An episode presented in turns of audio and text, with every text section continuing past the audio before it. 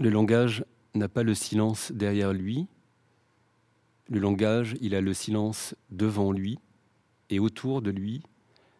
Le langage, il est lui-même silence sur lui-même. Il ne parle jamais absolument, le langage.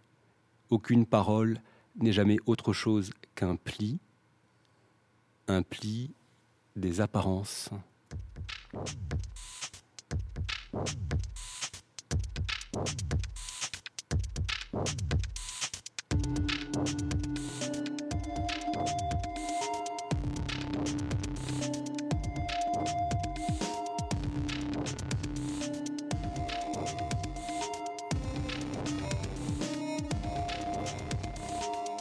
Radio des ateliers Médicis, composante de passage numéro 2, Frank Smith, Marc Parazon, une émission consacrée aux conditions d'apparition et aux potentialités d'existence de la parole publique.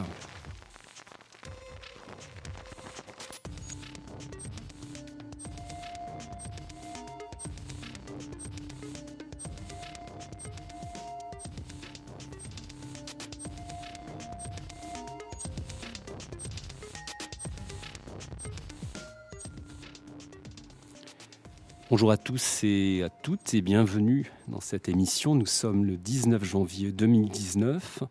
Nous sommes réunis dans la grande salle des ateliers Médicis cet après-midi à Clichy-sous-Bois pour un programme d'une heure environ dédié à la parole, une plateforme radiophonique conçue comme un cercle de conversation autour de la parole, autour de ce que peut la parole, la parole publique. On essaiera ainsi de cerner ce que parler veut dire, qui parle quand on parle, et qui parle à qui quand on parle, et qui parle au nom de quoi et au nom de qui. Pour explorer cette mise en relief et cette mise en perspective de la notion de parole, plusieurs invités qui toutes et tous, à la fois politiquement et ou socialement et ou artistiquement, déploient une parole qui soutient leur engagement au sein de la sphère publique et de la société civile. J'ai ainsi le plaisir de recevoir Samira Taïebi. Bonjour Samira. Bonjour. Vous êtes première adjointe au maire de Clichy-sous-Bois, présidente d'une association et enseignante également. Kantuta Kiros et Alyosha Imov. Bonjour Kantuta. Bonjour. Bonjour Alyosha. Bonjour Franck. Vous êtes artiste, écrivain, tous les deux. Vous intervenez depuis la plateforme curatoriale Le Peuple qui manque et vous êtes associé aux ateliers Médicis depuis euh, plusieurs mois maintenant en tant qu'artiste et chercheur. Naufel Mohamed, bonjour. Bonjour. Alors, vous êtes euh, membre du collectif, quant à vous, Assez le Feu. Je rappelle que Assez le Feu a vu le jour à Clichy-sous-Bois au lendemain des révoltes sociales de novembre 2005 et vous vous affirmez en tant que militant. On aura l'occasion d'explorer ce que ça veut dire, cette notion de, militance euh, quant à vous. Alain Ducam-Simo, bonsoir euh, Alain. Bonsoir. Vous êtes membre euh, du Conseil citoyen de Clichy-sous-Bois, habitant au Chêne Pointu, et vous êtes président d'un journal conçu par les habitants eux-mêmes du Chêne Pointu qui s'intitule Ici et ailleurs. D'ici et ailleurs. Et c'est joint à toutes et à tous Bilal. Bonjour, Bilal.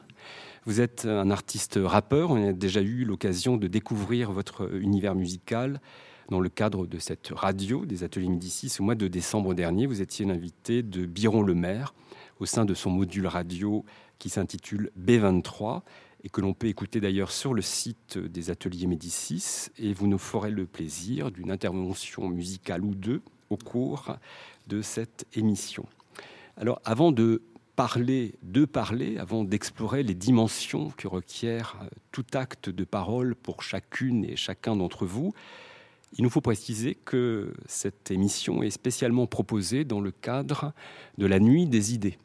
Alors la Nuit des idées, c'est une manifestation instaurée par l'Institut français depuis plusieurs années maintenant et le 31 janvier 2019, autour du thème Face au présent, cette manifestation réunira des intervenants de tous horizons, des artistes, des chercheurs, des intellectuels, invités à débattre dans les lieux partenaires sur les cinq continents.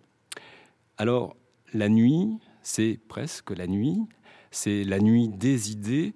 J'avais envie de considérer le titre de cette manifestation, La nuit des idées, à la lettre, littéralement, pour commencer, en partant du mot idée. Est-ce que je peux vous demander à toutes et à tous, comme entrer en matière, ce que c'est pour vous que d'avoir une idée? Et en général, on met le mot idée en rapport avec le combat que ça implique pour la mettre en œuvre, cette idée, ou la revendiquer vous-même, et cela nous permettra de mieux faire connaissance. Pour quelle idée vous vous battez? Samira, je peux vous poser la question quelles, quelles idées vous portent et qu'est-ce que c'est qu'avoir une idée pour vous tout, d'abord? Pour moi, une idée, c'est euh, une manière de voir. C'est enfin, un concept et après, on peut avoir euh, plusieurs idées en fonction. Euh, euh, du public. On n'aura pas la même idée si, enfin, j'aurais pas la même idée si je prends la parole euh, en tant qu'élu. J'aurais pas la même idée également si je prends la parole en tant qu'enseignante ou en tant que présidente d'association. Donc euh, l'idée en tant que présidente d'association, mon mot clé c'est la lutte contre la misère sociale. Là, ce sera mon objectif, ma, manière de voir. Après, en tant qu'enseignante, c'est essayer de transmettre le plus de savoir possible et puis en tant qu'élu politique, alors là, il y a, plusieurs, idées, le débat est vaste et euh, il faudrait vraiment axer euh, le sujet. Très bien. Alain, qu'est-ce que c'est qu'une idée pour vous? Et euh, quelles idées vous font lever quelles idées vous font lever le matin?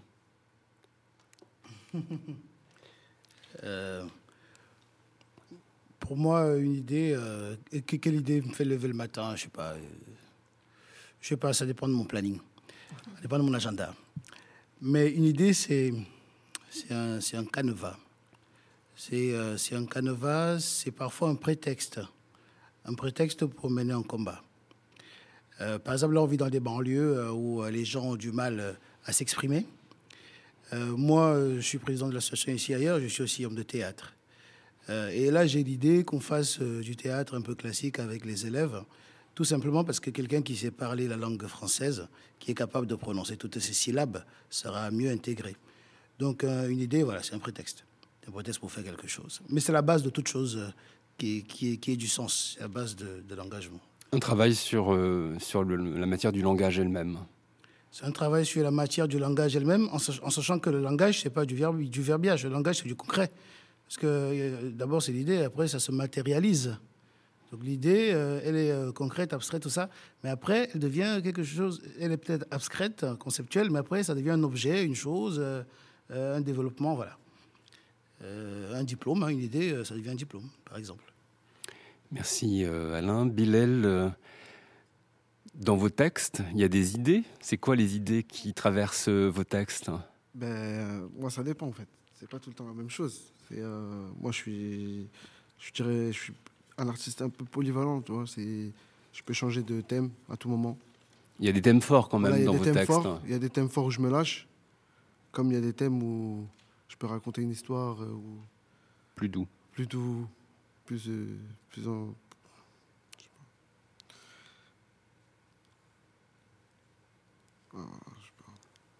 On continue le, tour de table. Cantuta Qu'est-ce que c'est qu'avoir une idée pour Cantuta, Kiros plus que d'idées, je parlerai de projet ou de ce à quoi je tiens. Et si je parle en tant qu'actrice du monde de l'art ou de quelqu'un qui contribue à co-construire le, monde de l'art, je dirais que ce à quoi je tiens, c'est à l'art comme puissance de nous augmenter nous-mêmes, comme puissance euh, de, oui, de, de co-création de chacun et, surtout de reconfiguration des places euh, c'est à cette puissance-là de l'art que je tiens et à laquelle j'aspire à contribuer. Contre les assignations euh, des places. Exactement. Alyosha, on fait le, tour de table euh, Non, je ne sais pas ce que je pourrais rajouter, mais enfin, il me semble qu'avoir une idée, c'est relativement rare. Enfin, en tout cas, s'il y a d'idées que nouvelles euh, et de radicalement nouvelles, c'est quelque chose d'assez rare. Euh, et souvent, on opère plutôt par montage, par collage, quoi, d'association de, de, choses déjà pensées, déjà un peu voilà, constituées par, par d'autres. et d'une certaine manière, s'il il n'y a d'idées que nouvelles, une idée émerge toujours à l'encontre de soi-même, en quelque sorte. Et on pourrait définir une idée comme étant du coup une, forme de subversion de soi-même. Voilà. En même temps, il n'y a jamais d'appropriation d'une idée. aucune idée n'appartient à personne par rapport à l'idée de justement de nouveauté. Absolument. Enfin, en tout cas, la question que tu posais en introduction, qui serait euh, qui parle, en fait, on pourrait évidemment la transformer en étant euh, qu'est-ce qui parle à travers nous, quoi. Alors on y reviendra peut-être. Naufel, euh, qu'est-ce que c'est qu'avoir une idée pour Naufel Mohamed et quelles sont les, idées qui, vous portent bah, qui te portent? Je veux revenir sur deux choses. Pour moi, une idée, c'est c'est à la fois un projet et à la fois une initiative. Donc, c'est une manière de se projeter. Euh, nous, dans le milieu associatif, euh, en tant que militants, quand j'ai une idée, c'est pour euh, améliorer quelque chose. Donc, améliorer une idée, améliorer une action, améliorer les conditions de vie de nos concitoyens. Donc, voilà, avoir une idée pour améliorer ce qui existe, avoir une idée pour rénover, avoir une idée aussi pour transmettre. Donc, le mot idée, il il me fait penser à beaucoup de choses. Et donc, euh, dans le milieu associatif, donc, nous, c'est ce qui nous anime. Avoir une idée pour toujours aller de l'avant et améliorer ce qui existe déjà ou euh, inventer euh, de nouvelles choses.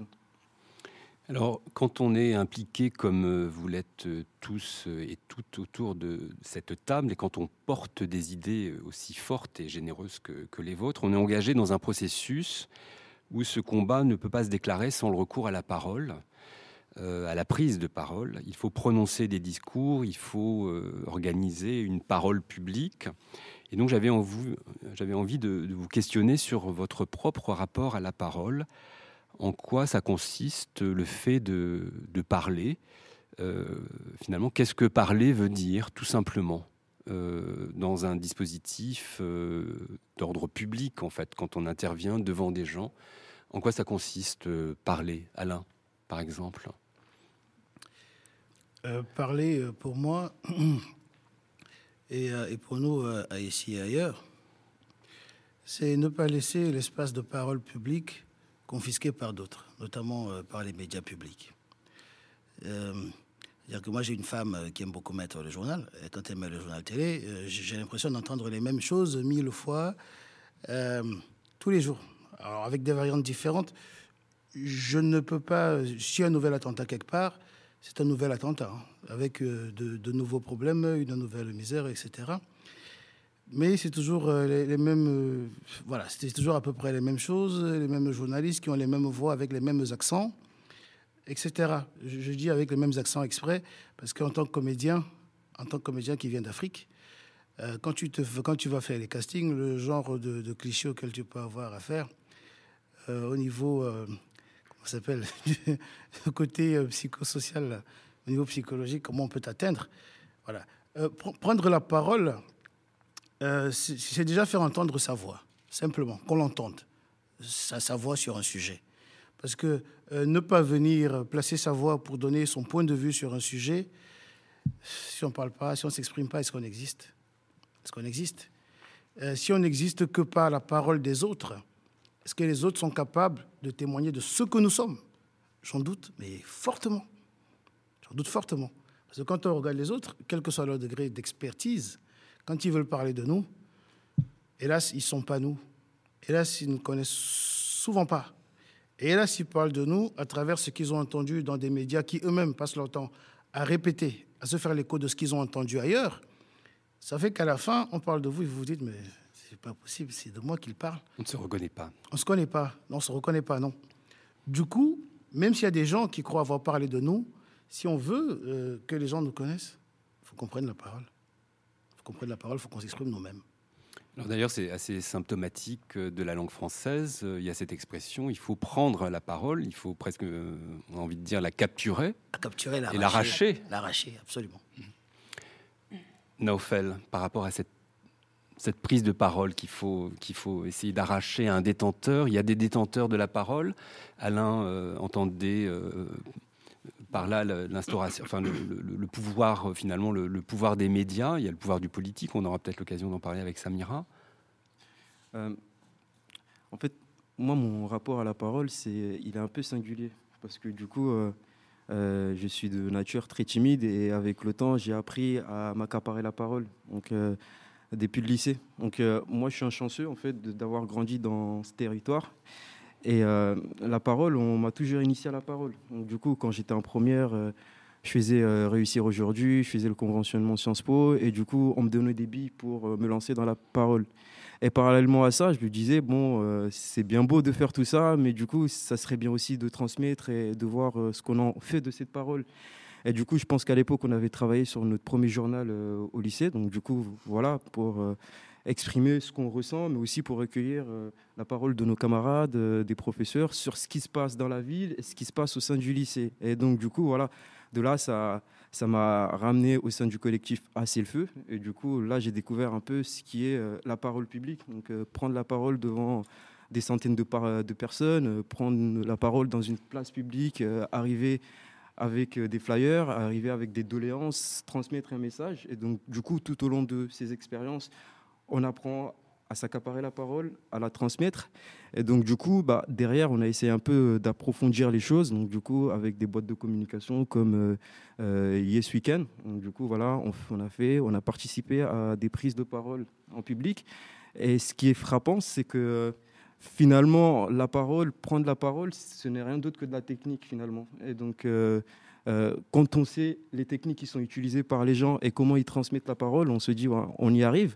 Et finalement, on a envie de faire la même chose aujourd'hui. Et enfin, notre rôle de militant, c'est un peu ça. Et donc, du coup, nous, ce qu'on essaye de faire, c'est que voilà, derrière. Euh, on est revenu, euh, voilà, j'ai fait des études de sciences politiques, donc du coup j'entendais des choses, un peu d'urbanisme aussi, donc du coup avec tout ce qui se passait autour de chez nous, ce que je voyais à l'école, ça m'a donné aussi la possibilité, avec euh, les téléphones, la nouvelle technologie, aussi de transmettre la parole des gens. Donc, du coup, de me balader avec mon téléphone, d'interroger des gens, derrière d'en faire des montages pour transmettre la parole des gens. Et donc, du coup, euh, nous, en tant que militants, c'est ce qu'on essaie aussi de faire. Donc, porter la voix des sans-voix.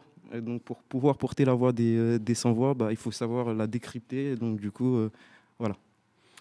Alyosha et Ou Kantuta, euh, sur cette question de, la prise, de la capture de la parole, euh, comment on fait pratiquement pour s'octroyer le droit à la parole? Est-ce qu'il y a un droit à la parole? Est-ce qu'il y a un devoir de parole? À quelle autorité la prendre, cette parole? Pour en faire quoi? Euh, bah, tu parlais aussi de la question de, du rapport personnel ou intime à la parole publique.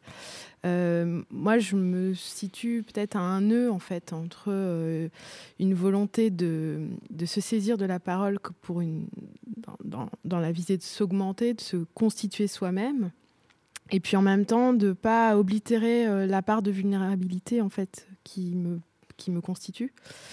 Euh, à plusieurs endroits, et notamment, euh, par exemple, tout simplement le fait d'être une femme. Euh, on sait que c'est encore compliqué, en fait, aujourd'hui, d'être une femme et de se positionner dans la parole publique, et notamment dans une parole intellectuelle, par exemple. Et donc, cet endroit-là, ce nœud-là, ce conflit intérieur, en fait, je le vis à chaque fois que je prends la parole. et j'aimerais ne pas oblitérer cette dimension-là de vulnérabilité, malgré tout. Donc c'est un. Elle est, toujours fragile cette parole, même si euh, on se l'octroie. Oui. Est-ce qu'il faut la, est-ce qu'il faut la saisir et, et, quand on quand on la saisit, ça veut dire qu'on fait taire quelqu'un d'autre aussi, quelqu'un d'autre en soi, quelqu'un d'autre hors de soi? En tout cas, on, on, est, on est le théâtre d'un d'un conflit, ça c'est sûr. Alors, euh, quand Touta vient d'aborder euh, la question de, la parole euh, quand on est femme, quand on est une femme, Samira, comment vous percevez ce qui vient d'être euh, entendu? Ce que ma collègue vient de dire. la définition de prendre la parole, elle prend tout son sens quand on est une femme parce que surtout en politique, on est entouré par une majorité d'hommes.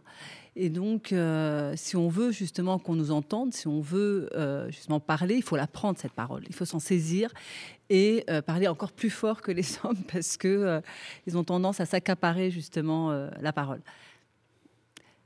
Donc euh, oui, oui, en effet, je suis, tout à fait d'accord. Et c'est vrai que c'est compliqué. Enfin, je me retrouve un petit peu dans tout ce qui a été dit euh, là euh, autour de cette table. Quand Naufel dit moi je suis, je suis timide, donc il a fallu que je prenne sur moi. Enfin moi j'ai un petit peu le, même parcours puisque pareil, je suis, on n'a pas l'impression quand on me voit comme ça, mais je suis d'un tempérament assez timide. Et la première fois où j'ai pris la parole, c'était au lycée en tant qu'élève, et il a fallu que je prenne la parole devant tous mes camarades et mon enseignante. Et ce qui m'a fait prendre cette parole justement, c'est la colère. Parce que tout au long de ma scolarité, j'entendais euh, euh, oui, les enfants d'ouvriers finiront ouvriers, les enfants d'ouvriers finiront ouvriers. Et puis en plus, bon, euh, quand vous êtes jeune, quand vous êtes femme, quand vous êtes issu d'immigration, vous n'avez aucune chance de réussir, vous finirez à la maison ou si vous arrivez à réussir, ce sera en tant qu'ouvrier. Et puis, il y a tout un passif également à, Clichy-sous-Bois. C'était que euh, nous qui étions euh, à Clichy, on n'avait pas d'établissement d'enseignement général.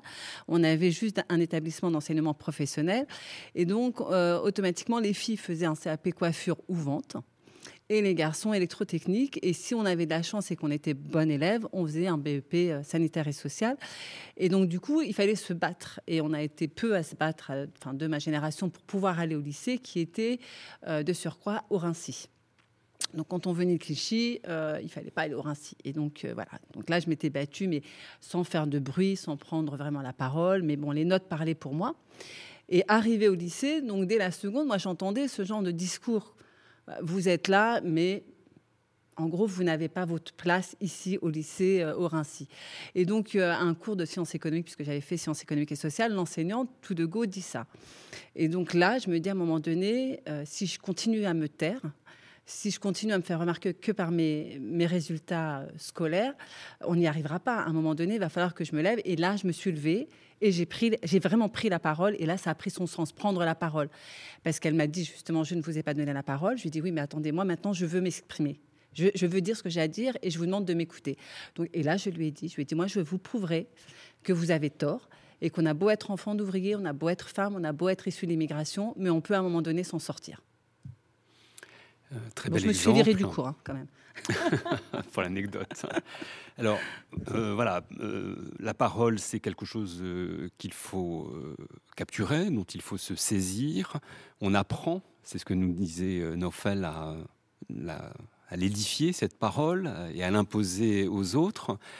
Et finalement, euh, et c'est peut-être euh, une des caractéristiques de l'univers médiatique, comme le soulevait Alain euh, tout à l'heure, et politique dont vous êtes, Samira, on est dans des contextes où la parole prédomine et c'est toujours une parole faite de la même mot, j'ai envie de dire.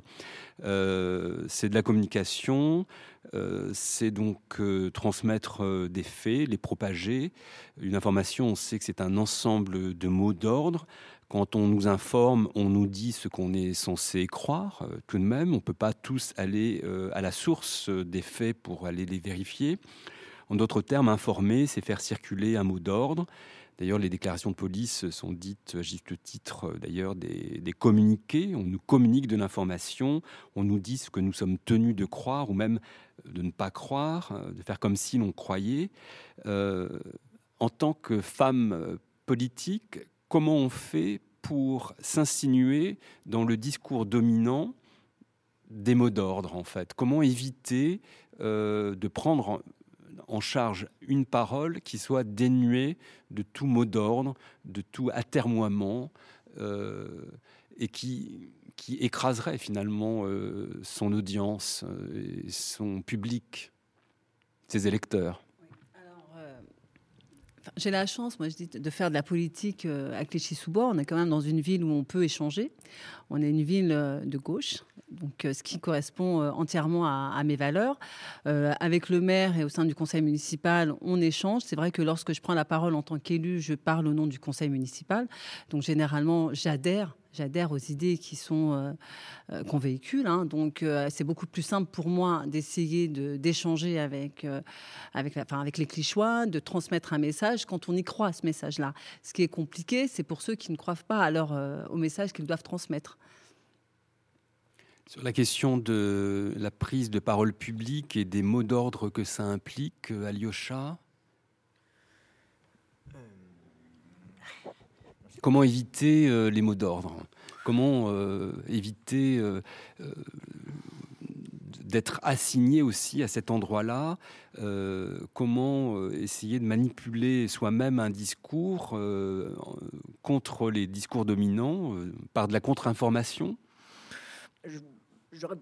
J'aurais quand même tendance à dire qu'on est euh, toujours sur une ligne de crête, quoi. C'est-à-dire que effectivement, euh, comme, comme disait Deleuze, il y aurait euh, en fait un précipice en fait dont on serait toujours, dont il faudrait toujours se rapprocher du bord. effectivement, le, l'enjeu est sans doute de pluraliser la langue, de la complexifier, enfin en tout cas de la faire fuir, de faire fuir le langage sur lui-même. néanmoins, il y a toujours un risque. Enfin, on peut évidemment, si s'il s'agissait toujours de faire cela, on au bout d'un moment, peut-être que nous parlerions tous une langue qui ne nous appartiendrait qu'à nous, et d'une certaine manière, on aurait des difficultés à se faire comprendre. Et, donc, d'un côté, voilà, il y a ce travail-là et cette nécessité-là de, faire fuir le langage, et puis en même temps, bon, enfin, de, quand même continuer à être, être dans un dialogue, à être compris les uns des autres. Euh, de cette manière, euh, la question de l'information, euh, peut-être que si nous devions commencer à formuler une réponse face à cette langue morte, en tout cas qui avait été cette langue qui est la même intonation, cette langue du journalisme en fait, qui est une langue comme ça très très pauvre au fond. Euh, euh, néanmoins, euh, bon, enfin, je ne sais pas si c'est de la contre-information, mais en tout cas, il y a une nécessité d'en repasser par, par des formes d'enquête. bon, enfin voilà, il me semble que, en tout cas, le journalisme en soi n'est pas jeté à la poubelle au, titre de son langage qui serait dénué de, de, de de de fuite, quoi, d'une certaine manière, et que et qu'il y a une nécessité de tout de même de, euh, de, de, oui, d'être informé, enfin, quand bien même, encore une fois, euh, l'information ne va pas de soi. Enfin, des, enquêtes mm. pour euh, tenter d'élucider le réel, en quelque sorte. Bah, de le comprendre, de le décrypter, enfin, voilà, au moins, oui. Mm. Mm, on a parlé de plusieurs formes, de, enfin, d'une seule forme pardon, de langage, c'est-à-dire transmettre un, message, euh, un message politique ou euh, écouter les, informations. Mais il y a plusieurs formes de langage parce que, on, enfin, on a différentes façons de s'exprimer et de prendre la parole en fonction du public qu'on a en face de soi. Quand euh, je prends la parole en tant que présidente d'association, c'est, moi, c'est en mon nom que c'est en mon nom que je parle et au nom des bénévoles. Donc c'est beaucoup plus simple pour moi de défendre une association que j'ai créée, que j'ai montée, que donc voilà et la proximité aussi. Et oui, et puis la proximité.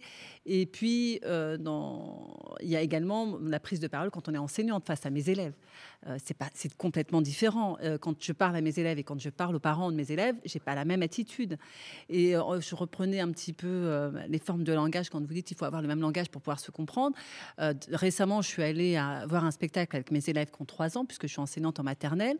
Il n'y avait aucune parole que des gestes et puis des sons un petit peu, euh, enfin des sons. S'il y avait eu que les sons, on n'aurait pas compris. Et ben les élèves ont compris tout le spectacle et même les parents et les adultes qui étaient là. Et tout a été transmis et je trouve ça euh, fabuleux. C'est pour ça que je dis qu'il y a plusieurs formes de langage et plusieurs façons d'échanger, de transmettre un message. Nofel, une réaction sur cette question de. Moi, j'ai une petite réaction sur euh, cette thématique un peu, donc la manière de véhiculer un message et ce qu'on nous impose à longueur de journée comme comme conception du monde et comme conception de la réalité. Et euh, finalement, encore une fois, euh, c'est que c'est aussi des choses qui s'apprennent en fait finalement. Donc du coup, euh, moi je le vois souvent parce que j'ai de la chance d'être habitant, la chance d'avoir fait des études en sciences politiques, donc du coup d'avoir plusieurs conceptions, d'avoir euh, le terme démocratie, c'est pas juste le terme en soi, mais euh, c'est de rechercher d'où ça vient, etc. Et très souvent, quand je parle avec les gens, c'est que euh, ils regardent les choses en surface. C'est-à-dire que il m'arrive très, très, très souvent, par exemple, sur une thématique pour moi qui revient souvent, les gens ils en parlent souvent, c'est le complotisme en fait.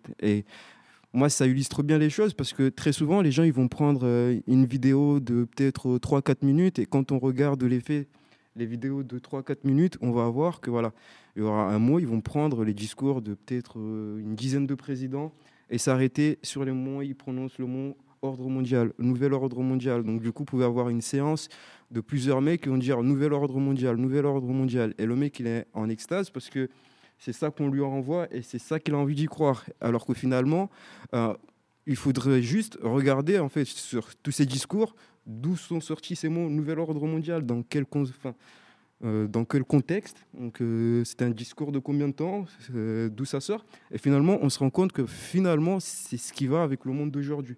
C'est que on, enfin, on est en train de formater les gens. C'est ce que je répète à longueur de journée. Et nous, en tant que militants, en tant que citoyens, euh, notre rôle, c'est aussi ça. C'est de passer du temps dans les cages d'escalier, dans les halls, euh, de parler de politique avec ces gens-là, de, de faire comprendre que ce que vous voyez dans les informations, il faut parfois le décrypter.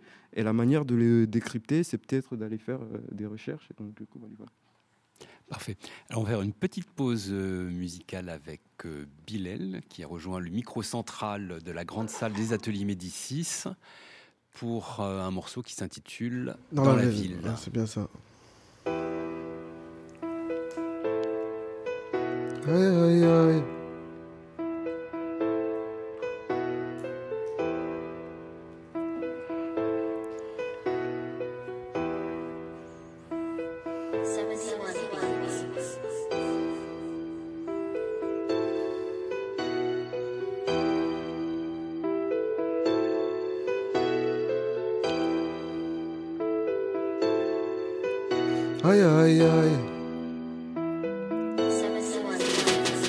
J'ai grandi, grandi dans la ville. Les ennemis veulent ma mort dans tous les cas. J'ai préféré pas tout leur dire. Parce que si ça part en couille, ça fait mal, maman. Petit Bilal a grandi. Il parle que d'oseille, il rentre très tard. J'ai grandi, grandi dans la ville. Grandi, grandi dans la ville. J'ai grandi, grandi dans la ville. Les ennemis veulent ma mort dans tous les cas. Vu dans le monde dans lequel on vit. Seule la mort mettra d'accord les gens de plus de sages dans le jour, je vis la nuit. En manque d'oseille, je revendais le cannabis. Autour des poucaves, ces mecs font craquer. Un vrai bonhomme n'a pas peur de la police. Aïe aïe aïe des millions sur la plage. Aïe aïe aïe, mais c'est jamais comme ça, le réel nous rattrape. Aïe aïe aïe, et toi qu'est-ce que t'as fait? Pourquoi tu regardes mal? Je suis juste un mec de test qui veut faire de la maille. J'ai du démon à côté qui peut faire du sale. J'ai du démon à côté qui peut faire du sale. Aïe aïe aïe, on a grandi dans la haine, on a grandi dans la merde, on a grandi dans le même même bat. C'est pas pour rien qu'on opère, si un jour on fera la guerre, faudra faire attention à ne pas prendre des balles. On a grandi dans la haine, on a grandi dans la merde, on a grandi dans le même même bat. On a grandi dans la haine, on a grandi dans la merde, on a grandi dans le même même bat. J'ai grandi, grandi dans la ville. Les ennemis veulent ma mort dans tous les cas, j'ai préféré pas tout leur dire. Parce que si ça part en couille, ça fait mal, maman. Petit Bilal a grandi. Il parle que d'oseille, il rentre très très tard. J'ai grandi, grandi dans la ville. Grandi, grandi dans la ville. Pas la même vie, pas les mêmes débats. Ils ont perdu leur langue à force de les pas. Et si on s'embrouille, ça va pas séparer. Les deux dans la tête, t'as même pas le temps de. Maman m'a dit, Bill, elle fait pas le con, que t'en as dans la tête. Mais maman, désolé si j'ai fait tout ça. C'est pas pour faire la fête, mais mes poches sont vides. J'ai plein d'ennemis, j'entre après minuit. Fallait bien que j'encaisse, c'est la meilleure d'ici. Elle monte à la tête, elle fait tomber des rêves. Elle enrichit d'autres frères. Et si je la consommais, j'en fumerais l'atmosphère. Midi à minuit, elle part très vite, sa mère. J'ai fait le tour de la street, j'en ai mal au mes frères donnent la force tout dans les commentaires. Et toi, commenter à chaque couplet, petit à petit, je vous enterre. On a grandi dans la haine, on a grandi dans la merde, on a grandi dans le même, même bat. C'est pas pour rien qu'on opère. Si un jour on fait la guerre, faudra faire attention à ne pas prendre des balles. On a grandi dans la haine, on a grandi dans la merde, on a grandi dans le même même bat. On a grandi dans la haine, on a grandi dans la merde, on a grandi dans le même même bat. Les ennemis veulent ma mort dans tous les cas, j'ai préféré pas tout leur dire. Parce que si ça part en couille, ça fait mal, maman. Petit Bill, elle a grandi. Il parle que d'oseille, il rentre très très tard. J'ai grandi, grandi dans la ville. Grandi, grandi dans la ville. Ville. Ville.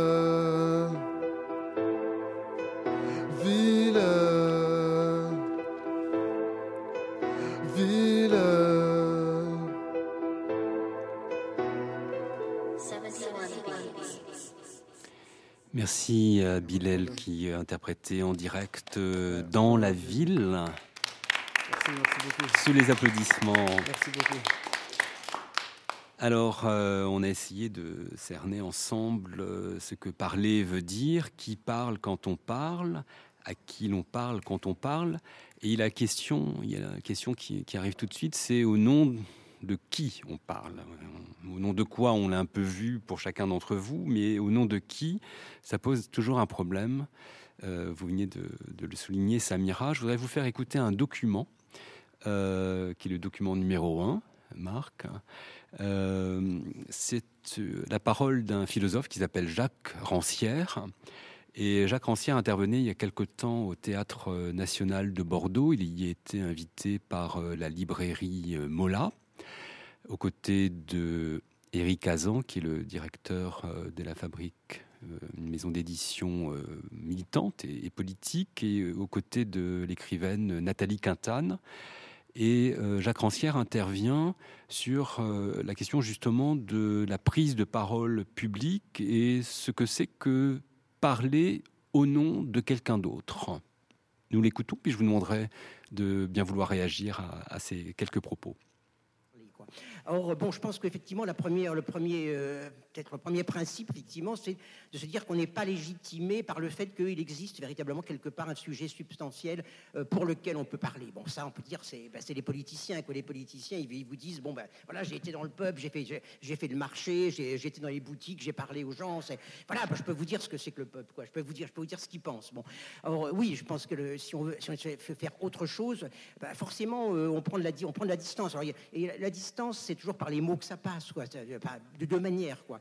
De deux manières. Moi, je sais que ma, manière, euh, bon, à un moment donné, ça a été de me plonger dans les archives. On peut dire les archives des pauvres, en l'occurrence, d'une certaine façon, savoir de, bah, des textes qu'avaient écrit, euh, qu'avaient écrit des ouvriers, euh, disons pendant, bah, pendant peut-être un, siècle, quoi, qu'ils avaient écrit, mais justement pour essayer à la fois de dire qui ils étaient, mais qui ne, qui ne voulaient plus être, qui ils voulaient être maintenant. et bon, c'est juste, bah, pense que ça a été, important euh, pour moi de, comprendre que tout ça, bon, d'une certaine façon, ça, n'existe pas comme tel, ça n'existe pas. Ce qui existe, c'est des, efforts, euh, des efforts, de, bien sûr, de, des gens pour pour s'identifier, des efforts des, gens aussi pour se désidentifier, pour sortir euh, de la condition dans laquelle on les a assignés, mais que bon, de toute façon, bon, les pauvres, ça va jamais exister comme ça. Il suffirait d'aller d'aller le, rencontrer ou le peuple, il suffirait pas d'aller le rencontrer. bon, en un sens, c'est toujours quelque chose qui est, bon, qui est, devant, qui est devant nous, bon, y a, euh, qui est quelque chose euh, qu'on cherche. Bon, euh.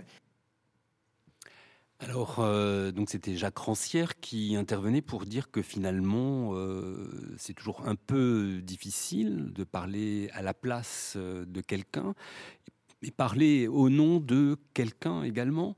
Euh, qu'est-ce que vous en pensez, Alain Une réaction sur euh, la conception de, Jacques Rancière qui avance qu'il n'y a pas de sujet pour lequel on, aurait une autorité euh, qu'on s'instaurerait pour parler à la place d'eux? Comment faire pour prendre une parole publique si on ne peut pas parler au nom de quelqu'un d'autre? Je, pense qu'on peut quand même, on peut quand même parler au nom de quelqu'un parce que euh, on peut être mieux placé que certaines personnes. On peut être passé. Bon, je vais te prendre un exemple tout simple. Euh, j'ai vu euh, un jour, je rentre dans un supermarché et je vois une dame, elle est de couleur noire, hein, de type africain donc. Et puis elle me dit Excusez-moi, je ne vois pas les, les, laits de beauté là pour les peaux métissées. Je lui ai dit Mais vous avez une peau métissée Elle dit Bah non. Je dis, bah, pourquoi vous cherchez un lait de beauté, un pour, euh, pour métisser Elle dit, bah, j'ai toujours pris ça. Je dis, bah non. Vous devez prendre euh, une crème qui respecte euh, la couleur naturelle de votre peau, une crème neutre ou bien de la vaseline basique, hein. un truc voilà, qui va pas changer votre teint. Et tout d'un coup, j'ai eu l'impression que c'était la première fois qu'elle entendait une parole aussi simple.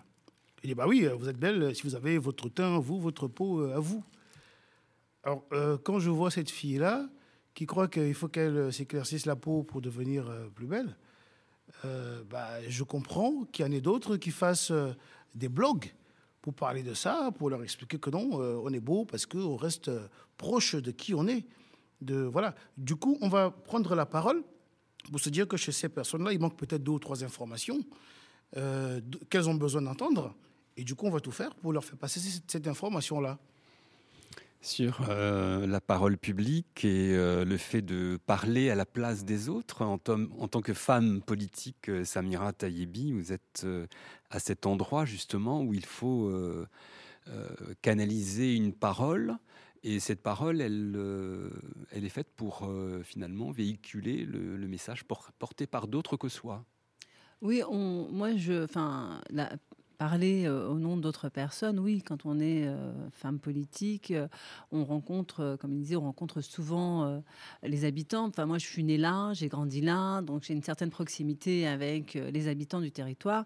Donc, ils viennent nous voir. Enfin, quand je dis nous, aussi bien le maire que moi ou d'autres élus, puisque là, au niveau du conseil municipal, on est beaucoup natifs de, Clichy-sous-Bois, donc ils viennent nous voir aisément, nous parlant, nous disant voilà, nous, on aimerait ça, ou on voudrait ça, ou, ou des choses comme ça. Donc, on est amené justement à, transmettre, à transmettre ce, message, cette parole, euh, cette parole des Clichois. Et euh, pareil, en tant que présidente d'association, euh, on échange, enfin on fait des maraudes de façon régulière, donc on échange régulièrement avec les sans-abri.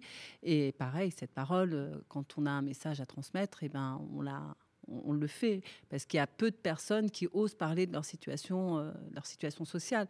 Donc nous, on se fait les porte-parole euh, de ces personnes-là. Sinon, on les entendrait jamais. On ne on ne saurait pas ce que ces personnes vivent au quotidien, ce que ces personnes euh, ressentent. Et donc voilà, oui, la parole, parler au nom du conseil municipal, parler au nom des sans-abri, parler au nom des parents aussi. Des fois, on, remonte les informations au rectorat, à l'inspection, en disant voilà, les parents pensent ça, les parents voudraient ça. Euh, donc il faut des porte-paroles, il faut des porte-paroles, mais quand on est porte-parole, euh, ce qui est compliqué, c'est euh, de transmettre des informations pour lesquelles on n'adhère pas. Là, c'est autre chose. Donc, est-ce qu'on reste fidèle à... Ben oui, il faut être honnête. Est-ce qu'on reste fidèle à ce qu'on nous demande de transmettre ou est-ce qu'on transforme cette, cette parole? Naufel, dans le cadre d'Asser le feu, vous êtes actif pour justement faire passer, faire porter des, paroles euh, depuis les quartiers populaires euh, auprès des institutions. Euh, comment faire pour que cette parole qui s'officialise hein, finalement, elle ne vienne pas finalement dénuer d'essence à la source? En fait, pour revenir à cette question, je pense qu'il faut remonter un peu plus loin parce que c'est c'est tout le système dans lequel on vit, comment il a été construit, comment il a été pensé. Donc du coup, c'est reprendre un peu euh, genre euh, des auteurs classiques et revenir sur voilà sur ce terme de représentativité et d'où la légitimité. Donc euh, je pense que Hobbes l'a très bien expliqué donc dans le Léviathan. On, on donne notre légitimité à une personne pour nous représenter. Donc du coup, c'est aussi ça. On, en vient au mot démocratie aussi. Donc du coup, parce que c'est pas forcément juste une parole, mais c'est aussi des idées. Donc le fait d'aller voter, c'est qu'on représente euh, des milliers de personnes. Le fait d'être euh, élu, je crois. Donc il y a aussi des strates à ce niveau-là. Y a, euh, je pense qu'un un élu qui un maire pour une ville de 500 habitants, c'est pas la même chose pour un maire de 500, etc. Et donc, du coup, il y a cette notion-là de représenter des gens, de porter la parole des gens. Par contre, euh, moi, j'y crois de moins en moins, par contre. Donc, du coup, dans, dans la théorie, c'est très bien, c'est très beau, mais sur le terrain, moi, je le vois pas. Et sur le milieu associatif, je pense et c'est pour ça aussi que j'ai adhéré au sein du collectif Assez le Feu, je pense que c'est l'une des associations qui l'ont vraiment fait d'une manière euh, concrète. Donc, euh, faire des tours de France, aller voir des gens, recueillir. Très euh, méthodique également. Voilà. Donc, recueillir leurs doléances avec, et en faire des propositions et dire voilà, ce sont les doléances des gens. Donc là, on porte vraiment, on est des porte-parole pour les gens. Et après, bah, sur d'autres thématiques et dans la vie de tous les jours, et notamment les politiques, etc., j'y crois moins, de moins en moins. J'y crois pas du tout parce que finalement, c'est pas la parole des gens qui qu'ils expriment ou qu'ils représentent, ce sont les idéaux et les mots d'ordre de leur parti politique. Donc euh, très souvent, en fait, euh, ils sont un peu comme les journalistes, en fait. Donc euh, le journaliste, lui, il fait des choses pour répondre à sa ligne d'édition. Le politique, lui, il fait des choses, il dit des choses pour correspondre à son parti politique moi, je, vais répondre. Euh, voilà, je vais répondre à Ophel. Euh, donc là, ce sera en tant que en tant qu'élu, parce que j'entends, hein, j'entends ce que tu dis et ce que tu dis, on l'entend de façon régulière. On fait plus confiance aux politiques, les politiques nous écoutent pas. Euh, donc là, moi, je, suis désolée, mais je vais, être amenée à te contredire, puisqu'à Clichy-sous-Bois, il y a quand même la, la, grande concertation qui a eu lieu, où on est parti dans différents quartiers de Clichy-sous-Bois, où justement on a récolté juste les doléances des, des Clichy-Chois pour savoir ce qu'il fallait changer dans la ville, comment il fallait évoluer et puis écouter les Clichois et essayer d'agir à ce niveau-là. Et également les visites de quartier. Enfin, on est quasiment deux, vendredis par mois. on fait les sorties d'école, on fait la tournée de tous les quartiers avec les Clichois, bien entendu, avec tous nos techniciens et on note un petit peu ce qui ne va pas. on prend en compte les comment dire, les, remarques des Clichois et on leur apporte, en tout cas on essaie de leur apporter une réponse et d'effectuer les travaux qui sont, qui sont demandés. Donc là, au niveau local, ce que tu dis, ça ne se reflète pas. Donc, euh, moi, je peux peut-être rajouter quelque chose, mais même au niveau local et dans le cadre de cette grande consultation, je pense que sur une ville de, je crois, 30 et quelques mille habitants, euh, le, voilà, donc euh, on a eu à peu près peut-être euh, mille et quelques personnes qui ont répondu à cette grande euh, consultation, d'une part. De deux, je pense qu'arriver sur des places publiques avec des images, donc c'est pas forcément recueillir ce qu'ils pensent les gens, mais leur demander de s'exprimer sur ce qui a été fait en fait. Et donc du coup, c'est pas du coup, moi, j'aurais fait les choses d'une autre manière. Donc, ne pas leur montrer d'images, ne pas les guider sur quelque chose ou pas. donc, du coup, je pense que, il y avait aussi quelque chose à voir à ce niveau-là. donc, du coup, je ne suis pas en train de dire que tout est à jeter à la poubelle. Je suis pas en train de dire que les politiques, et notamment dans cette ville, je pense, euh, on nous écoute, mais pas tout le temps. Donc, euh, moi aussi, je fais euh, le tour de la ville, parce que du coup, en fait, moi, ce que je trouvais intéressant un peu dans cette ville. En tout cas, pardon, on a, quand tu dis on les écoute, mais pas tout le temps, on a des permanences. On prend, enfin, je veux dire, quand les clichois, moi, me demandent à me voir, je les vois tout le temps. Le maire, pareil, tous les samedis, il est à la mairie, il reçoit les clichois. Comme je l'ai dit, on est sur les terrains. Il y a des mmh. cartons qui sont invités à tous les clichois quand on va dans un quartier en leur disant le maire vient à votre rencontre. Donc voilà, après, la démarche, elle est faite. Mais encore une fois. Mais j'entends, j'entends. Après, quand tu dis des images, des images sont diffusées lors de la grande concertation, euh, pas tout le temps. Ils, sont libres. Ils avaient des, euh, comment dire, des, euh, des, dépliants et ils devaient justement dire ce qu'il fallait faire. Et pour ceux qui ne savaient pas écrire, il y avait des gens qui prenaient des notes, des gens qui parlaient plusieurs langues. Donc voilà, enfin, moi je suis obligée aussi de contredire quand je ne suis pas d'accord avec toi. Non. Mais si tu veux me rencontrer en mairie, mon bureau est grand ouvert. Alors, on va vous laisser prendre un rendez-vous hors euh, plateau. J'ai quand, même envie, j'ai quand même envie d'intervenir, Norfel, parce que euh, ici, ailleurs, quand même, on a beaucoup d'informations sur euh, les moments où on essaye d'interroger euh, les gens à Clichy-sous-Bois sur ce qu'ils Vous résolvez une partie du problème, c'est que vous faites euh, pour ce journal, vous faites participer les habitants du Chêne Pointu eux-mêmes, et c'est eux-mêmes qui conçoivent ce journal. Oui, mais, mais on voit aussi, parce qu'on parle beaucoup de co-construction, et quand même les habitants sont pas mal sollicités sur toutes les transformations qui se passent dans le quartier. C'est-à-dire que tu as le tramway qui, qui débarque à Clichy-sous-Bois, euh, les commerçants sont quand même assistés. Je sais qu'il y, a des commerces qui ont fermé. Je ne vais pas dire que j'ai tout suivi, mais ils ne sont, pas, sont pas complètement abandonnés. J'ai vu euh, plusieurs phases, parce que toi, tu parles du moment où on a montré les photos sur les transformations à faire dans la ville. Moi, je suis allé à quelques rencontres on demandait aux gens qu'est-ce qu'ils souhaitaient, est-ce qu'ils voulaient plus de parcs, plus de parcs, des endroits pour euh, les vieux, pour jouer au foot, etc on est quand même écouté. Et, on a eu même la chance d'avoir un collectif colombien qui est arrivé ici, Architecture Expandida. Euh, ils sont venus, alors eux, ils sont géniaux. Parce que euh, on fait, nous, on parle, on fait, la, mairie fait des réunions, des concertations, ça va durer deux ans, et ils arrivent. Euh, ils font leur petit diagnostic rapidement. Ils fabriquent tout de suite. Et en moins de deux mois, ils nous ont fabriqué des espaces de jeu au chêne pointu. c'est devenu, c'est devenu le paradis, un petit, un petit paradis pour les enfants. Je ne savais même pas qu'il y avait autant d'enfants aux chaînes pointues. Parce qu'il y a plein d'enfants, euh, il y a euh, plein de terrains, mais il n'y a, pas d'aménagement. Et eux, ils arrivent, c'est des architectes, ils savent faire les choses dans l'urgence. Et puis, il y a des choses qu'on peut déplacer rapidement. Parce qu'ils ne veulent pas qu'on dise qu'ils ont confisqué l'espace public, etc. voilà, donc il y a toujours moyen de déplacer ce qu'ils ont fait. Mais par contre, les solutions qu'ils ont pu trouver il y a deux ans pour les enfants, c'était un bonheur. en fait, j'aimerais être clair sur une chose. Je ne suis pas en train de dire que rien n'est fait pour euh, les Clichois et la destination des Clichois en termes de participation citoyenne. Donc, je suis juste en train de dire que même ces initiatives-là, elles ont leurs limites. Donc, euh, très souvent, euh, Monsieur Alain, moi, je vous vois dans les réunions, comme vous, vous me voyez dans ces réunions. Mais par contre, on se retrouve entre nous. Et donc, du coup, c'est qu'il y a aussi il y a un problème à ce niveau-là, c'est qu'il y a aussi une partie, une très grande partie de la population clichoise qui ne se sent pas écoutée et qui se désintéresse de ce qui se passe dans la ville. Voilà. Donc, Mais les initiatives, elles existent. Ça, je ne peux pas dire le contraire. Mais si aujourd'hui les gens ils se désintéressent autant, c'est que voilà, ils se sont peut-être pas écoutés. Sans parler des personnes qui s'excluent d'elles-mêmes. Il faut savoir que quand tu es dans une ville comme ça, où il y a une forte population euh, euh, immigrée, tu as des personnes qui croient qu'elles n'ont le droit à aucun chapitre. On avait parlé du droit de vote des étrangers. Le chapitre a été balayé. Hollande a eu peur parce que sa coûte de, popularité avait beaucoup baissé. Il a reculé sur ce sujet-là. Et les gars se sont dit Ah, dis donc, nous là, on est immigrés, là, on votera jamais, on reste à côté. Hein. Du coup, les gars, ils se sentent mis à l'écart, ils restent à l'écart. Ils sont nombreux comme ça. Du coup, pour eux, je vais travailler, euh, je fais 12 au boulot euh, pour ceux qui bossent le plus, voilà, pour gagner mes sous. Et le reste, euh, ils disent, bah, c'est pas pour eux, quoi. Donc, ils se mettent à l'écart. Plus les jeunes qui, bon, voilà, qui sont blasés d'avance, sans même chercher à savoir ce qui se passe, ils sont déjà blasés. Quand même, il y en a beaucoup qui sont blasés sans même savoir ce qui se passe. Alors, et, Alain, et, et, juste franc. Vous parlez à la place des jeunes, là. Et les jeunes sont blasés. c'est un mot d'ordre. Hein. Le mot d'ordre est lancé.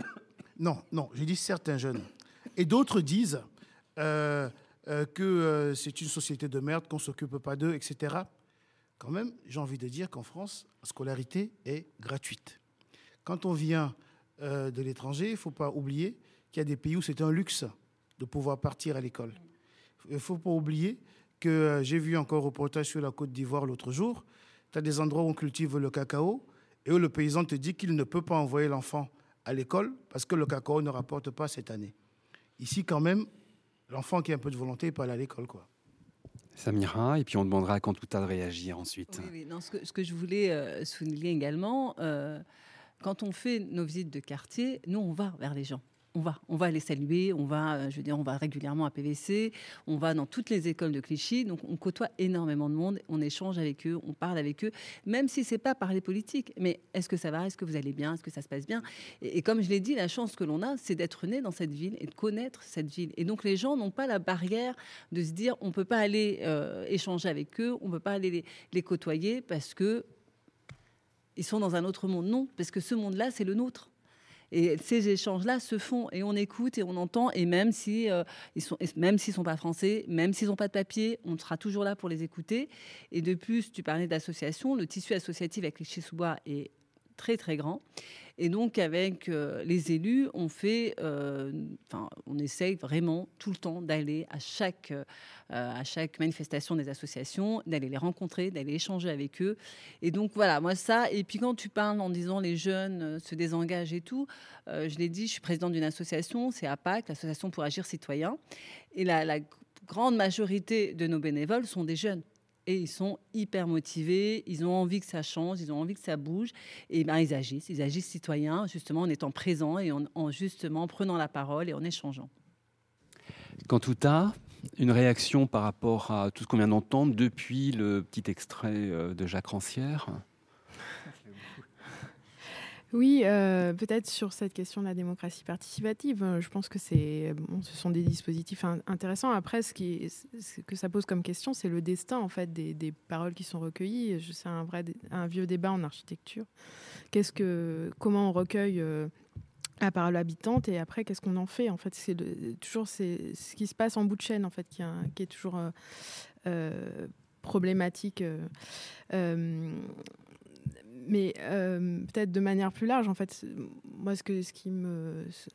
Ce que ça me fait écho, c'est ce qui se joue aussi en ce moment euh, dans ce mouvement politique qui est, qui est là, qui nous entoure, qui est celui des Gilets jaunes, euh, qui, euh, qui pose de manière beaucoup plus radicale en fait, la question de la représentation. Et, et c'est une question qui revient à chaque fois dans les, les mouvements politiques euh, qui se sont déployés, qu'on parle de Nuit debout, qu'on parle des mouvements Occupy, etc. C'est à chaque fois ce qui se rejoue, c'est la scénographie de la parole et comment cette question de parler à la place des autres ou euh, des instances de représentation euh, se, se, redéploie et comment euh, réinventer en fait des formes de, mise en crise des conditions de la parole. Et du coup, à chaque mouvement politique important, enfin 68 aussi c'était également le cas, on a beaucoup parlé de libération de la parole, mais dans tous ces mouvements-là se redéploie une scène systématiquement en fait pour repenser les conditions d'énonciation. Donc c'est et du coup cette là, l'instance euh, participative, elle est quand même mise à mal euh, parce qu'on s'aperçoit à quel point aussi elle peut parfois être un gadget politique, etc. Euh, et du, du, coup, je pense que c'est ce, ce à quoi les gens tiennent aussi beaucoup. Alors, je voudrais vous faire écouter maintenant un second extrait de la même intervention de Jacques Rancière, quelques 30 minutes plus tard. Il intervient au sujet de la préface qu'il a signée euh, concernant la, reparution d'un livre euh, du philosophe Pierre-Simon Balanche. Euh, Pierre-Simon Balanche a écrit un livre qui s'intitule Première sécession de la plèbe. Ça a été écrit en 1829 et c'est tout simplement le, le récit, où un récit dans lequel est retracé ce qu'il considérait comme la toute première grève de l'histoire des hommes, de l'histoire de l'humanité, en 494 avant Jésus-Christ, tout à coup, la plèbe se lève contre les patriciens, qui étaient les dominateurs euh, de l'époque. Tout à coup, un peuple se lève. Et bon, ça, je pense que c'est ce texte donc est écrit en 1829 et, bon, c'est vraiment il identifie véritablement une certaine figure justement du, bah, du plébéien, euh, du plébéien comme euh, celui qui parle en tant que celui qui est pas reconnu comme parlant, celui dont on dit qu'il parle pas, qui, qui montre, qui, montre qu'il parle, quoi. Et bon, ça, je crois que c'est une figure euh, bon fondamentale effectivement de, de l'émancipation. C'est un peu ce que j'ai trouvé très, très fort dans les, tous ces textes, disons un peu des grands moments de l'émancipation, à savoir que des gens qui étaient censés ne pas parler ou censés simplement grogner, ou censés simplement crier parce qu'ils sont pas contents, ou éventuellement chanter euh, parce qu'ils sont un peu insouciants. Ils disent non, non, on parle, on parle, on raisonne, euh, on, parle, on raisonne, on discute. Quoi.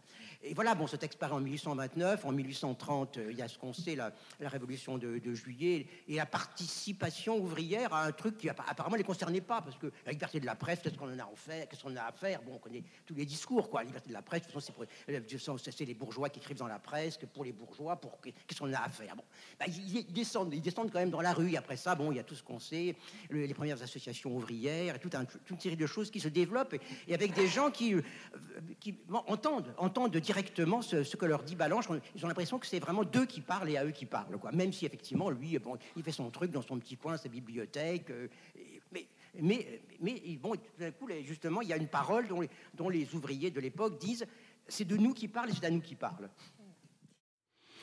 Naofel est en réaction par rapport à ce, ce, que vient de dire euh, Jacques Rancière. Tout à coup, un peuple se lève et on, on l'écoute. Oui, mais du coup, euh, en fait, ce que je viens d'entendre dans l'extrait, ça me fait un peu écho à ce que j'ai entendu euh, juste avant. Donc, du coup, parce qu'il parle de 1932, donc il parle euh, de ces barricades, qui sont quelques années après euh, la Révolution française et quelques années après 1848, et on se rend compte que en fait, ce sont des moments où justement le peuple est descendu dans la rue. Ce sont des moments où le peuple a réussi à obtenir des choses d'une élite politique un peu oligarchique, donc du coup pour redistribuer un peu au peuple.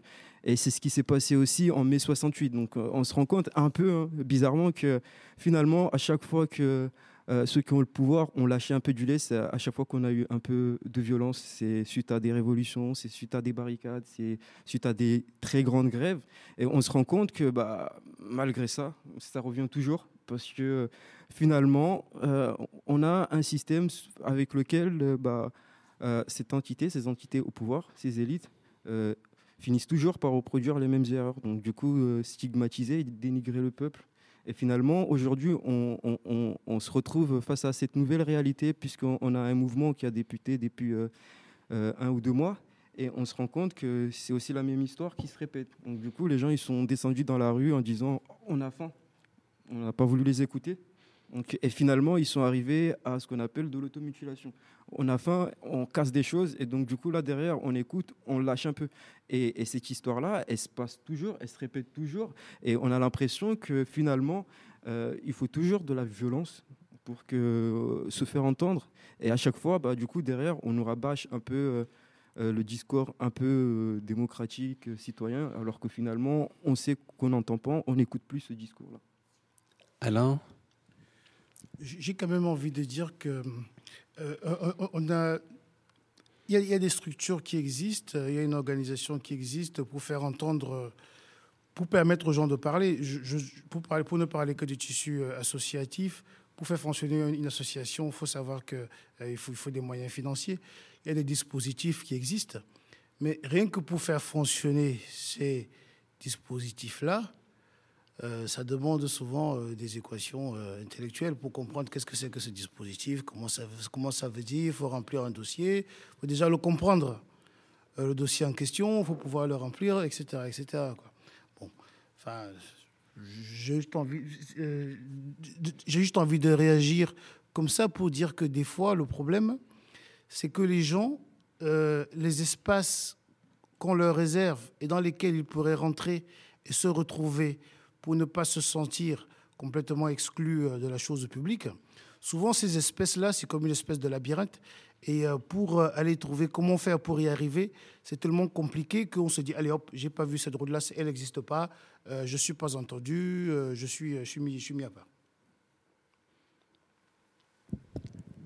Samira? Alors oui, quand tu dis la démocratie, oui, il faut pas oublier que la démocratie c'est le pouvoir au peuple. Hein. donc à un moment donné, il faut, faut, faut écouter le peuple puisque euh, quand, vous dites que le, gouvernement est, silencieux face à la colère du peuple, euh, je, rejoins, votre idée. Je, rejoins votre idée. À un moment donné, le peuple n'est pas content, le peuple a faim, il faut l'écouter. Ce que je déplore, par contre, c'est vraiment toute, cette violence. Euh, moi, je suis quelqu'un de très pacifique et je me dis justement, on est doté de, de parole, on est doté de, langage. Donc, à un moment donné, échanger, parler, eh ben, je pense que ça peut aussi faire avancer les choses. Et comme le pouvoir est au peuple, eh ben, au moment des urnes, eh ben, c'est là qu'on peut justement euh, euh, comment dire, faire, valoir, faire valoir sa parole et également euh, justement échanger. De là aller jusqu'à la violence, moi, je, enfin, ce n'est pas, pas, pas l'idéal.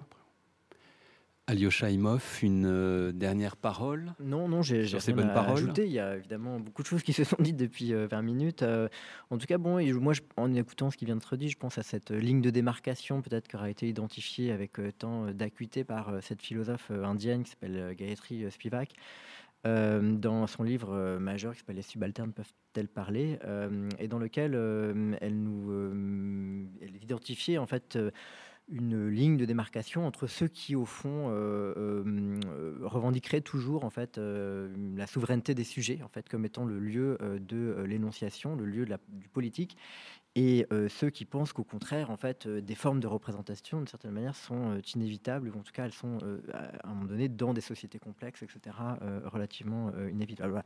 Donc, le, bon, enfin, voilà, une des choses sur la question de la violence, c'est un, un, débat, un débat très complexe. effectivement, généralement, on, oppose cette histoire-là, en fait, des luttes qui ont effectivement pu, par moment, obtenir des choses avec d'autres formes de lutte on, pense, parlait du féminisme tout à l'heure, euh, qui, euh, en tout cas, euh, a pu se construire sans aucune. a priori, il n'y a pas eu de mort produite par le féminisme, et tout en ayant obtenu un changement assez profond de la société, des, voilà, des sociétés dans lesquelles on vit. Et donc, il y a du changement possible tout de même, sans, violence. Enfin, voilà, je ne sais pas qu'est-ce que je pourrais ajouter. Il y aurait plein, plein de choses encore à, dire, mais certainement, au fond, le, ce, que nous dit euh, Rancière euh, à différents égards, c'est d'une part que fait-on de la minorité toujours dans, une démocratie quoi? C'est d'ailleurs généralement qu'on appelle comme ça une démocratie, c'est la dictature de la majorité. Et, et, la question de, l'émergence en fait d'un peuple, c'est-à-dire qu'au fond, puisque comme vous le savez, la structure s'appelle le peuple qui manque. Enfin, c'est toujours cette idée que le peuple est toujours à venir en fait. Quoi. Le peuple ne comme se un véritable projet que dans le cadre de euh, voilà, de scènes énonciatives euh, en élaboration euh, à un moment donné. Donc le peuple ne se soulève pas, le, peuple arrive. Le peuple en fait est en train de se constituer toujours au, sein d'un mouvement politique et en l'occurrence comme celui des Gilets jaunes. C'est à nous de le construire. Alain, une réaction? Bah, C'est sûr que quand on parle de la plèbe qui s'élève, on ne peut pas s'empêcher de penser, de penser aux Gilets jaunes. Sauf que, sauf que les Gilets jaunes, à un moment donné, ça devient la, dictature dure, dure, dure. C'est-à-dire que ce n'est même plus la dictature, c'est, là on, est, on en est à l'insurrection. Parce que si les gens se lèvent avec une revendication comme celle du carburant, par exemple, que moi-même, quand je me retrouve à la pompe, je sais que ça coûte très cher. Je veux dire, euh, aller faire un plein euh, dans mon diesel, j'étais, je me disais, tiens, est-ce que je vais réussir à faire le plein? Mais euh, quand on se met à casser les péages, qu'on empêche les commerçants de fonctionner, euh, je me demande euh, de, de quel peuple il s'agit. Parce qu'après, euh, tout le monde rentre dedans. euh, ça devient le meilleur moment euh, pour les pilleurs euh, de, de rentrer en action. Quoi. Donc, euh, je suis obligé de regarder avec un peu de distance quand même. Alors je laisse la parole à Nofal pour terminer cette émission. Et en fait, moi, je voulais juste rebondir sur ça en ajoutant aussi quelque chose. C'est que euh, on a parlé des médias tout à l'heure. Donc, euh, on a parlé du fait qu'ils étaient là pour euh, sauvegarder un système en place. Et donc, on sait ces médias, ils sont dirigés par qui et qui ils ont soutenu. Et donc là, par là, je veux juste dire qu'aujourd'hui, on a aussi des contre-médias, donc des gens qui font leur propre information, qui expliquent aussi autre chose en fait. Donc cette dictature que vous êtes en train d'expliquer, en fait, moi, je l'explique autrement. C'est-à-dire que pour moi, certaines personnes euh, arrivent à la violence, ils utilisent la violence pour essayer de sauver, ce que leurs grands-parents, ce que leurs arrière-grands-parents ont gagné par cette même violence, en fait. Et donc, du coup, c'est un peu cette continuité parce qu'on ne les entend plus. Et finalement, on aura beau dire ce qu'on veut, mais le peuple français, on l'entend plus. Et quand on regarde d'autres vidéos, en fait, quand on regarde Jack Attali, euh, je ne vais pas rentrer dans les détails, qui nous explique il y a deux ans à peu près ce qui, des, un peu troublant. Il nous explique qu'on aura tel président et la société dans laquelle il veut nous y amener. Donc aujourd'hui, bah, il y a ça aussi qui circule sur les plateformes et les gens ils voient cette information. Les gens ils y croient en fait. Finalement ils se disent ah ouais finalement Jacques Attali nous a prédit ça et on en arrive à ça. Donc si on se bat pas, si on se soulève pas, bah, on se fait contrôler, on se fait manipuler par ces médias-là qui veulent aussi nous imposer ce monde dans lequel on est aujourd'hui. Merci Naofal, merci à Samira Tayebi, merci à Alain Zoukam, Alyosha Imov et Kantuta Kiros, merci à Naofel, je l'ai déjà dit. Avant de retrouver au micro euh, Bilal, euh, il me revient de clore euh, cette émission, même si le dernier mot n'existe pas, car parler, c'est toujours s'éclater vers l'autre en continu, c'est-à-dire aller dans le monde, et on ne veut pas finir, on ne veut pas que ce monde finisse. Elle est parfois enterrée, censurée, la parole, enrôlée par le politique, elle est parfois primée par le symbolique, monopolisée par le médiatique, mais que l'on comprenne bien, que l'on redise bien, plus ou moins fort, on peut le murmurer même, c'est la nuit, que cette valeur de la parole est aussi immortelle qu'elle est action, qu'elle est la vraie et la seule politique du nouveau entre les femmes et les hommes sur cette terre.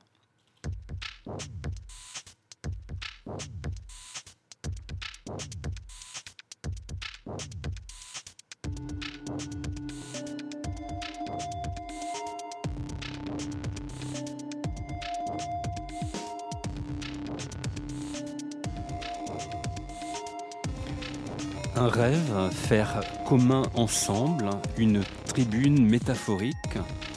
C'était Composante de passage 2, deuxième volet, une émission proposée par Frank Smith, une expérience radiophonique menée dans le cadre de la radio des ateliers Médicis et présentée dans le cadre de la nuit des idées.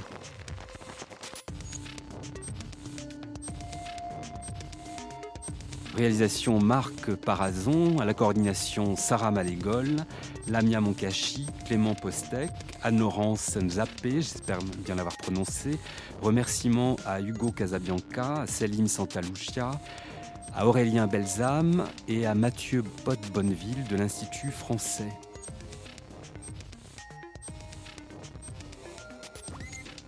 Remerciements à tous nos invités de cette émission, tous et toutes prises dans le processus de cette matrice machinique et radiophonique inédite.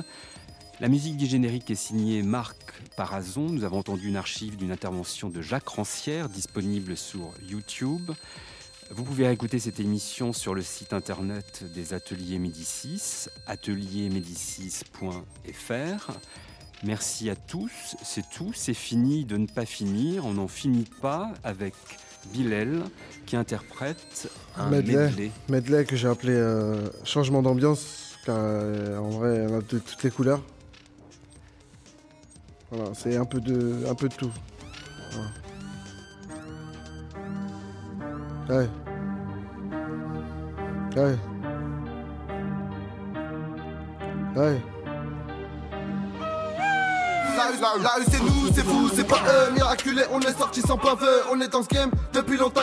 2017, nous on grimpe la montagne. Chez nous c'est pif, Khalis, pédo, cannabis. Pour les intellos, je suis sur le corner avec Namso. J'appelle la poulette, t'as pas émis dos, photo, heb. J'envoie le bigot, libéré ou sous Lazare et mes frérots. Depuis que je rappe, mon gars, y'a eu zéro. Mais ma patience m'emmènera dans le mille. 4 sorties de peau, boîte automatique. Tu dis que c'est Tarlet, elle fait la pute. Elle sort en boîte, elle se fait coller la pute. Je montre pas, mais au fond de moi, je suis fort et fier. Je du 9-3, cliché sous poids, que t'es fou allié. On est solidaire, on a grandi comme t'as grandi. T'es juste un grand, ne fais pas le bandit. Y'en a dans le foot, dans le vol, et d'autres dans la résine. Je te parle de tout mon gun, il parle de ses bêtises. Allez, ferme ta gueule, la forêt se gros c'est fini. Je peux pas te dire, j'ai pas grandi là-bas. T'as peut-être entendu que j'ai grandi en bas. Tu mets 9 au B11 que des gros arcades. Pro chicha dans comme ça se tuer au deux quarts. 9 milli peu bon, tout ça c'est de la chat. Tu me parles de meurtre quand ça parle de bagarre. Hein quand ça parle de bagarre. Là c'est nous, là c'est qui? Là c'est nous, là c'est qui? Là c'est nous, là c'est qui Là c'est nous, là c'est nous, là c'est qui Là c'est nous, là c'est qui Là c'est nous, là c'est qui Là c'est nous, là c'est nous, là c'est qui Là c'est nous, là c'est qui Là c'est nous, là c'est qui Là c'est nous, là c'est nous, là c'est qui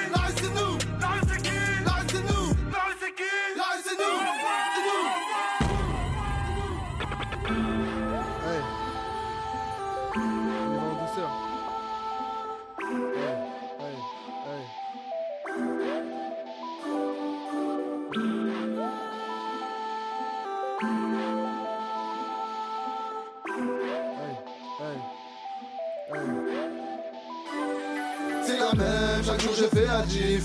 C'est mon oseille que je n'ai même pas vu partir. Je suis au deuxième, j'attends que l'ascenseur arrive. Ce soir dans le club, elle va t'appeler mon mari. C'est la même, chaque jour je fais la gif. C'est mon oseille que je n'ai même pas vu partir. Je suis au deuxième, j'attends que l'ascenseur arrive. Ce soir dans le club, elle va t'appeler mon mari. RAS, rien à signaler. RS4 noir, c'est pour tous les rafaler. Moi je leur fais croire qu'aujourd'hui c'est terminé. Faut faire du sale pour faire du blé, je dois faire du sale pour faire du blé. T'as grandi dans la rue, ça sert à rien de te faire discret. On a grandi dans la hache, chez nous y a pas d'égalité. À 18 je nique les games, tous mes négros m'ont validé. Ma chérie ferme la porte et ce soir j'ai des sales idées. Et c'est la même, chaque jour j'ai fait la gif. C'est mon oseille que je n'ai même pas vu partir. Je suis au deuxième, j'attends que l'ascenseur arrive. Ce soir dans le club, elle va t'appeler mon mari. C'est la même, chaque jour je fais la gif. C'est mon oseille que j'ai même pas vu partir. Je suis au deuxième, j'attends que l'ascenseur arrive. Ce soir dans le club, elle va t'appeler mon mari. Hey, hey. On revient un peu là. Oui. Hey. Hey. Et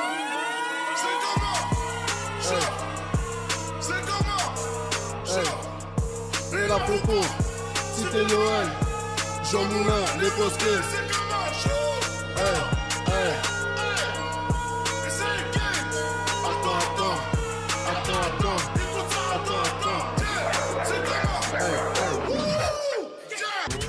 Caisse achetée, comme ta fille s'éteint Je viens tout niquer, mon tel était éteint. Tel s'est fait péter, c'est moi qui prends la main. Et si je me fais péter, la sirène fera le refrain. Jamais fatigué, je suis toujours plein de train. Dis ma bonne année, tu vas te faire fumer avant le 31 Allez, la forestière, t'as fait des efforts. Qui mon fermé, c'est nous les plus forts. Un jour on fera la guerre, le jour de ta mort l'instant tard, commence à faire Et retourne à l'école, une bouteille à verre. Je suis dans mon repère, j'appelle mon capéto Moi je suis chaud, ils sont trop.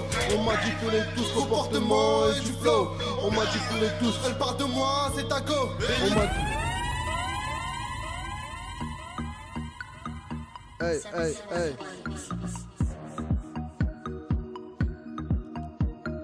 Hey. Hey. Ce soir va t'appeler mon mari. Ce soir elle va t'appeler mon mari. Ce soir elle va t'appeler mon mari. Ce soir elle va t'appeler mon mari. La elle sort les tatouages. Ce soir elle va t'appeler mon mari. Ce soir elle va t'appeler mon mari. Ce soir elle va t'appeler mon mari.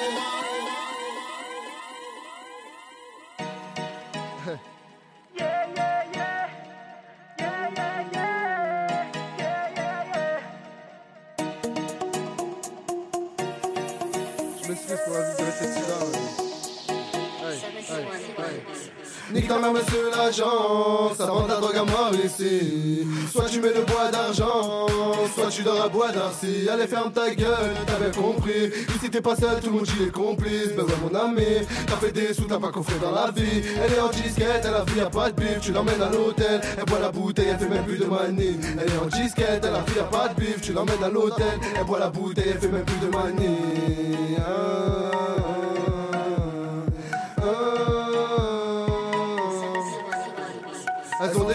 fesses, elles veulent des grosses yasses, elles aiment les grosses caisses, donc elles sortent le samedi. Elle veut la vie de rêve, elle veut la mamaille. Dans sa tête, ça tourne comme le Monopoly.